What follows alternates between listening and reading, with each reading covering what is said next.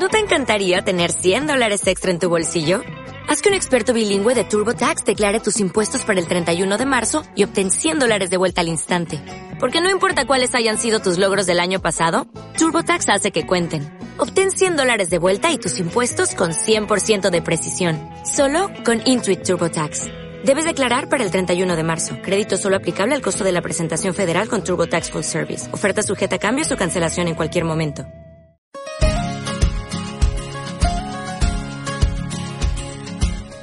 Hola, hola chicos y chicas, sean bienvenidos todos nuevamente una semana más al Corona Podcast. Hola Gracia. Hola Eddie, muy buenas a todas chicas y chicos, ¿qué tal? Bienvenidas y bienvenidos una vez más al Super Corona Podcast. En esta ocasión vamos a hablar de un tema que nos interesa a todos aquellos que pertenecemos al CEFA y bueno, también a los que pertenecemos a Fe y Alegría. Vamos a estar hablando sobre la red Generación 21 más. Para muchas personas les resultará familiar este nombre, para otras personas ni siquiera lo conocerán, que es la red Generación 21 más. Y bueno, estamos aquí para responder esa pregunta y muchas más y contarles contarles, muchas cosas que han pasado antes de que comenzara este, este proceso de cuarentena debido a la pandemia y después, replanteamientos que se han, que han pasado en, en torno a esto. ¿Qué es la Regeneración 21 más? La Regeneración 21 más es la iniciativa de fe y alegría para enredar a la mayor cantidad de movimientos juveniles de todo tipo con los que trabajan en diversos países. Eddie, esta red que intenta enredar pretende ser una red de jóvenes de vocación global con acciones locales e incidencia. Una gran red de jóvenes ciudadanos de este mundo, dispuestas y dispuestos a transformarlo. Y bueno, ¿dónde surge esta iniciativa de red internacional de fe y alegría? Surge de dos congresos dedicados a la juventud. El primero fue en Barranquilla en 2015, un congreso llamado Culturas Juveniles, Ciudadanía y Paz, donde participaron jóvenes de muchos países y reflexionaron sobre la realidad de la juventud en el mundo e identificaron las situaciones que nos indignan a cada uno de nosotros. El segundo, que fue en Lima 2016, Congreso Educación, Ciudadanía, Cultura de Paz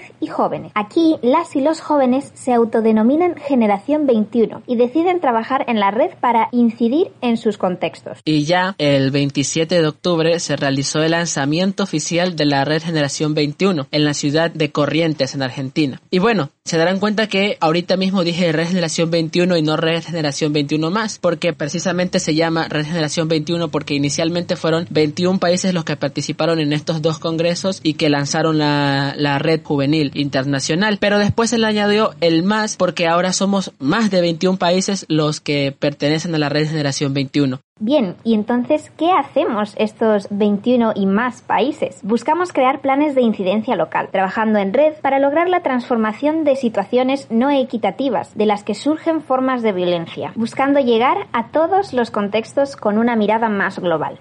Así es, creemos que otro mundo es posible y necesario y trabajamos cada uno de estos países en ello. Y bueno, pero es así, Eddie, bueno, que tú, tú fuiste, ¿no? Al, tú fuiste parte del séptimo encuentro global que fue en España este febrero de, de 2020, previo a toda esta situación del confinamiento, evidentemente. Y oye, un par de preguntitas que, que podríamos hacer.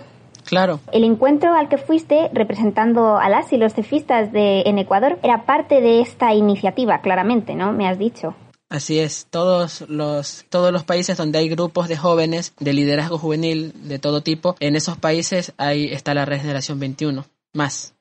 Vale, y, y, cuando te llamaron, como, ¿cuál fue tu, tu, reacción? ¿Qué fue lo primero que sentiste al que se te entregase esta propuesta? Bueno, yo creo que fue la reacción que cualquier otro hubiera tenido. Te están diciendo que te toca representar a todo un país y encima al otro lado del charco es una responsabilidad enorme. No pude evitar el sentirme muy emocionado, pero a la vez un poquito aterrado, porque no es un encuentro en el que vas a otra ciudad y listo, es literalmente cruzar el mundo para ir a representar a todo un país país. Pues sí, como cualquiera hubiese estado. Entonces, eh, ¿qué te pareció el encuentro? ¿Cuál fue tu, tu reacción ante él? Pues bueno, lo primero que, que, quisiera aclarar es que fueron dos encuentros a los que fui, que fueron seguidos. En realidad me enteré que eran dos encuentros cuando yo estaba allá. Uno fue el encuentro internacional de la Red Generación 21. Estuvimos muchas menos personas. Fuimos alrededor de unos 30, 50 personas. No me acuerdo ya bien, fue hace mucho. Y el segundo, que fue al día siguiente, o sea, como te digo, fueron seguidos. Fue el séptimo encuentro global de la Red Solidaria de Jóvenes de Entre Culturas. Eh, los dos encuentros me parecieron súper, eh, me parecieron súper enriquecedores. Fueron dos encuentros con dos objetivos diferentes. El encuentro de la Red Generación 21, el encuentro internacional tenía la intencionalidad de evaluar el trabajo que se ha llevado haciendo desde que la red existe y se llegaron a algunas conclusiones y algunos compromisos a nivel nacional. Yo, Liz, que también fue, y Brian, el encargado de la, de la Pastoral Nacional Juvenil, nos comprometimos como país a muchas cosas, que eso también es un, un trabajo que se debe ir haciendo y eso. Y, y, bueno, después entonces de los que fueron estos dos encuentros, ¿de, de cuántos lugares dices que había chicas y chicos? Bueno, en, en los dos encuentros habían de todo sitio. Habían, obviamente, de Ecuador, habían representantes de Colombia, Argentina, bueno, no me acuerdo qué países más de acá de, de Latinoamérica. También habían jóvenes, obviamente, de España, jóvenes de representantes del Chad en, en África. Vaya, pues sin duda alguna logra, logró llegar a, a muchos lugares, por lo que me cuentas. ¿Y quién terminó organizando este encuentro para que se reunieron al final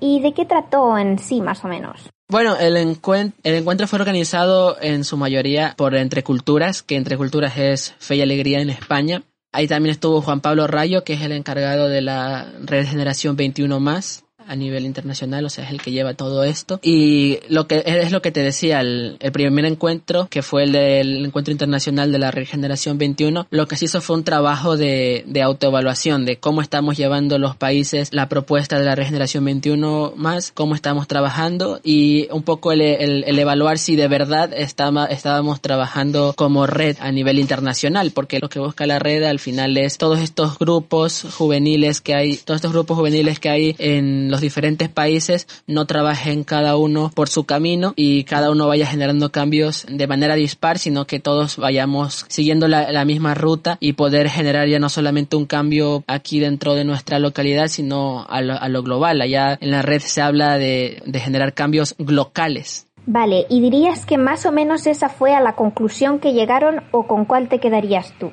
Bueno, eh, llegamos en, en, el encuentro de la red, llegamos a, la conclusión de que no se estaba trabajando del todo, no se está teniendo una incidencia global porque los países siguen, si bien la red tiene cuatro ejes temáticos que quedaron plasmados en estos primeros encuentros, no se, no se logra del todo trabajar en red entre los países y sobre todo los países más cercanos. Por ejemplo, nosotros Ecuador eh, no trabajamos del todo en red con Colombia o Argentina, que son nuestros países más cercanos y que tuvieron representantes allá en, en, el encuentro. Y como conclusión de ese encuentro de la red, quedamos en trabajar mucho más este hecho de trabajar más en red con, con los países más cercanos. En este caso, nosotros nos comprometimos a tratar de mantener una comunicación más, más cercana entre Colombia y Argentina y poder así ir coordinando las acciones que se van haciendo. El, el, el encuentro global de jóvenes, el, la conclusión a la que se llegó, bueno, este encuentro tenía la, la finalidad de generar un manifiesto y precisamente en menos de 24 horas, que eso para mí me parece un récord, se llegó al, a, a, sacar el manifiesto de la Red Generación 21 más, que está firmado por Entre Culturas, Fe y Alegría Internacional y la Red Generación 21. Entre las cosas así en plan resumido de lo que se tiene de, del manifiesto es que se, nos comprometemos a movilizarnos en torno a la explotación de los recursos, la destrucción del medio ambiente, la vulneración de los derechos humanos, el derecho a la educación, a una educación de calidad, segura e inclusiva, movilizarnos en torno a las movilizaciones for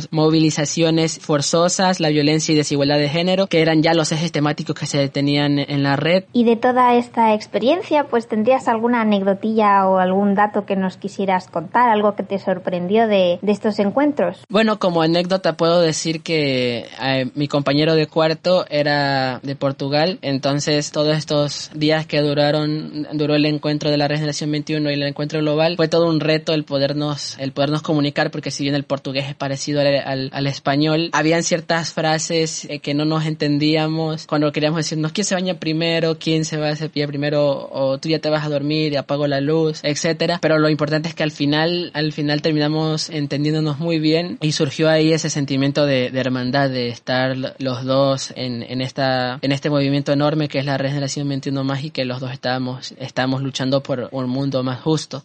Vale, Eddie, y entonces un poquillo ya con dos preguntas a modo de conclusión. ¿Qué aprendizajes o experiencias significativas dio para ti esta, dio para tu vida de este encuentro? ¿Qué dejó para ti? Bueno, el mayor aprendizaje que he tenido es, bueno, el ver un poco a la red Generación 21 más como algo cercano. Creo que muchos compañeros cefistas compartirán esta manera de ver a la red Generación 21 como algo lejano, que escuchamos red Generación 21 más y sentimos que es algo muy lejos, algo muy grande que escapa de nuestra comprensión. Y cuando nos decían tenemos que hacer estas actividades para, para cumplir con lo que nos hemos comprometido, era un poco como, ah, ok, lo hacemos, la, la misma caminata paseando con la juventud, que creo que muchos cometimos el error de decir sí, lo hemos hecho porque la Regeneración 21 nos, más nos pide esto, pero créeme que el poder ir a, hasta allá, al otro lado del mundo y ver esos rostros que representan a esos jóvenes que están por todo el mundo en el mismo camino que nosotros, te hace ver a la Regeneración 21 más ya no como un nombre, sino como, como algo físico, como personas que, que están ahí y te quita un poco ese sentimiento de algo inalcanzable, porque no es algo inalcanzable, es algo que está conformado por mí, por ti y por cada uno de los que pertenecen a estos movimientos de fe y alegría.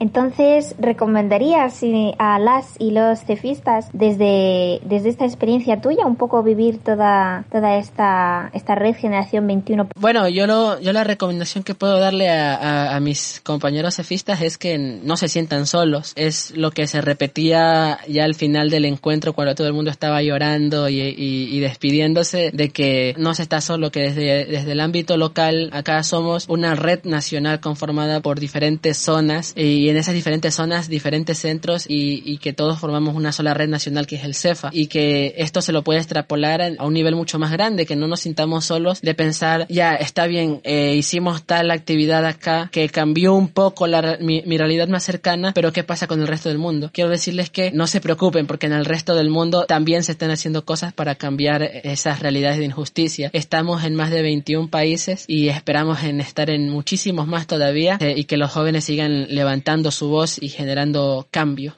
Gracias, Eddie, por compartirnos un poquito, ¿no? Tu feel con toda esta experiencia de tus dos encuentros, la creación del manifiesto. Y un poco yendo, siguiendo en esa línea, pues que a partir del manifiesto, la red Entre Culturas sacó una encuesta y compartimos un poquito, pues, los datos actuales sobre la investigación. Como os digo y repito, la encuesta practicada a jóvenes, educadoras y educadores y acompañantes de los grupos de la red Generación 21 más, presentes en más de 22 países. He ahí el nombre. Las preguntas iban un poco en torno, ¿no? Los ejes que comentamos comentaba Eddie, a cuatro bloques. A. Violencia y género. B. Derecho a la educación. C. Ciudadanos y efectividad. Y D. Desafíos globales sobre los que les gustaría orientar ahora a la red. Así es, Gracia. Esta encuesta es para ir viendo a dónde se va a dirigir la red. Y el primer bloque que mencionaste, que es sobre violencia y género, las respuestas ponen de manifiesto la profunda preocupación por el aumento de la violencia hacia las mujeres, especialmente la física, la psicológica y la sexual, recordando la probabilidad de que aumente en los feminicidios en tiempos de pandemia, precisamente uno de los, creo que de los primeros temas que tratamos en el, en el Corona Podcast. El 69% de las personas participantes en la investigación mantienen que las mujeres y niñas están expuestas a violencia y vulneraciones en contextos de emergencia sanitaria como el actual. Entre las situaciones que identifican que están afectando especialmente, destacan el incremento de la violencia hacia las mujeres que conviven con su maltratador en el contexto de confinamiento, la feminización del empleo precario, el aumento de la brecha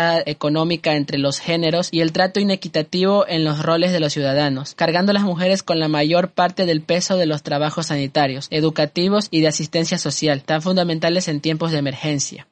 Pues sí, Eddie. Y el segundo eje, que iba sobre los derechos a la educación, decía así. En todos estos meses hemos puesto a prueba la resistencia del sistema educativo y de los derechos humanos, entre otros muchos, dijo Iris Trigo, ex participante del programa Red Solidaria de Jóvenes voluntaria de Entre Culturas en Galicia. Los resultados de la encuesta reflejan el, el derecho a la educación como una de las mayores preocupaciones de la juventud. Educadoras, educadores y personas encuestadas destacan la incertidumbre ante la posibilidad posibilidad de no terminar sus estudios por falta de recursos económicos o desajuste en los procesos de aprendizaje y el miedo al deterioro de la calidad educativa tras el COVID-19. Todo esto es un cambio muy grande que realiza al final es dejar todo lo, lo que hemos vivido. Pero por ahí decía alguien que conozco y que, bueno, creo conocer muy bien y quiero y estimo mucho, decía, para empezar todo este proceso hay que desaprender para volver a empezar. Es así, entre los aprendizajes de este periodo destacan haber tomado conciencia de la educación más allá de la escuela como lugar físico, sino como un derecho fundamental para que se pueda cumplir eh, los demás derechos. Tener una educación es educarse en derechos y mucho más.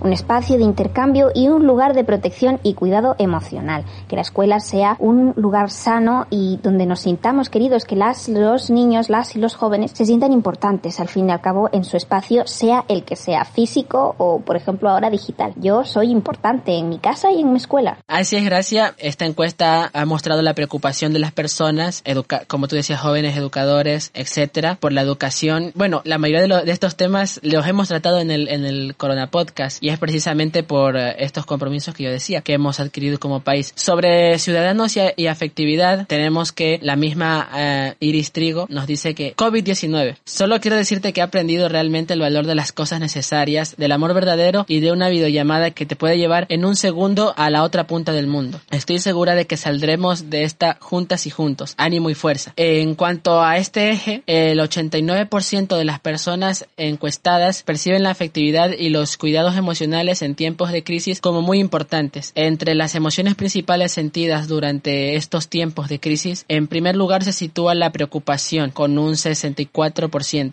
En tercero, la ansiedad, con un 33%. Y en segundo lugar, la esperanza, emoción elegida por el 48% de personas encuestadas. La gran mayoría de las personas encuestadas afirman haber cambiado sus prioridades durante este periodo, tomando conciencia del valor de la familia, las personas queridas, la necesidad de cuidar la vida y el planeta y la importancia de la solidaridad entre las personas, en especial hacia aquellas que se encuentran en contextos más vulnerables. Este apartado de la encuesta nos muestra que es muy importante este, esto de los, la afectividad y los cuidados emocionales, precisamente porque, bueno, estamos viviendo un, un momento de la historia súper difícil y duro para unas personas más que para otras y es importante la, la empatía y poder estar ahí para procurar que esta, este, este alto índice, por ejemplo, de, de preocupación o de ansiedad, que un 64 y un 33% es bastante, no sean tan altos que precisamente lo que tú decías, gracias. La educación en casa no solamente es tirar conocimiento a los estudiantes a través de una videollamada, sino también preocuparte por ellos, ¿no? Así es, Edith. Y bueno, pues junto a todo ello llega un poco los lo que es titulado como los desafíos globales. Sobre los desafíos globales, ser parte de la red me ha enseñado que un amigo o amiga puede ser la persona que está a metros de mí o incluso al otro lado del mundo. No hay que confundir el encierro con un castigo, sino con una forma de cuidar al otro. Facundo Velázquez. Las personas encuestadas identifican tres desafíos globales en torno a los cuales quieren orientar su trabajo y movilización durante el próximo periodo, que es bueno, pues lo que en general es en uno de los enfoques dentro del eh, eje del desafío global y es derecho a la educación, cuidado del medio ambiente y prevención de la violencia e igualdad de género. Sobre estos ejes consideran que deben que se debe desarrollar acciones que favorezcan los procesos de incidencia, como fortalecer los procesos formativos para que el desarrollo de capacidades ciudadanas, potenciar el trabajo en la red de los diversos procesos juveniles y sumar esfuerzos con otras organizaciones presentes en otros territorios. Consideramos que los datos recogidos son cruciales para alumbrar el camino y extraer claves y conclusiones, tanto para el futuro del trabajo de la red Generación 21 como para otros movimientos de participación juvenil, así como para las políticas educativas y joven y juveniles de los próximos años. Tenemos el convencimiento de que el afrontamiento de esta pandemia y de los demás más retos que sobre los que se vaya, sobre los que ésta se manifiesta para indefectiblemente por la integración protagonista de los y las jóvenes en la respuesta colectiva ante esta nueva realidad, así como la como el aprovechamiento de esta situación como una oportunidad de empoderamiento ciudadano y de educación para la ciudadanía global. Y bueno, ¿a qué viene toda esta cantidad de información que hemos puesto, que viene el explicar qué es la regeneración 21 más de dónde nace, bueno, más bien sería no de dónde nace, sino cómo nace todo este tema del encuentro que hubo en febrero de esta encuesta, pues viene precisamente para que ustedes se enteren de lo que está pasando en la red Generación 21 más. Con todo esto, invitar a todas las unidades educativas de Fe y Alegría, Ecuador, que puedan ir tomando en cuenta estos resultados de la encuesta, que, ojo, la encuesta no solamente es a jóvenes de la red Generación 21 más, sino que es a, educadores y acompañantes de los grupos de la red Generación 21 más. Aquí está la voz no solamente de los jóvenes, sino de todo aquel que pertenece a la red y, y precisamente nos arrojan los,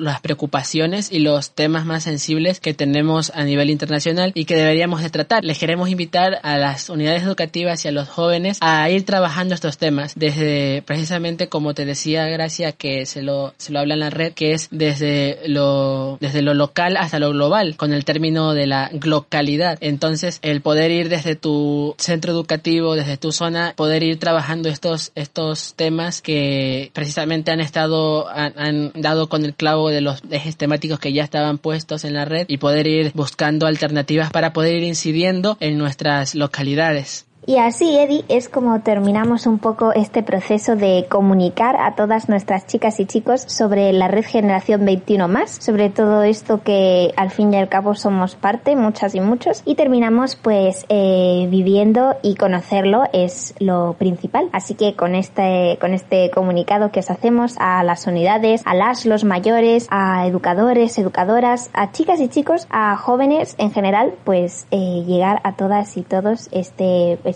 mensaje. Es así como llegamos allá a nuestras secciones del podcast, como son la recomendación de la semana. Que bueno, pues en esta semana tenemos una, una invitada especial, muy especial, que nos va a compartir una película. Así que Jocelyn, por favor.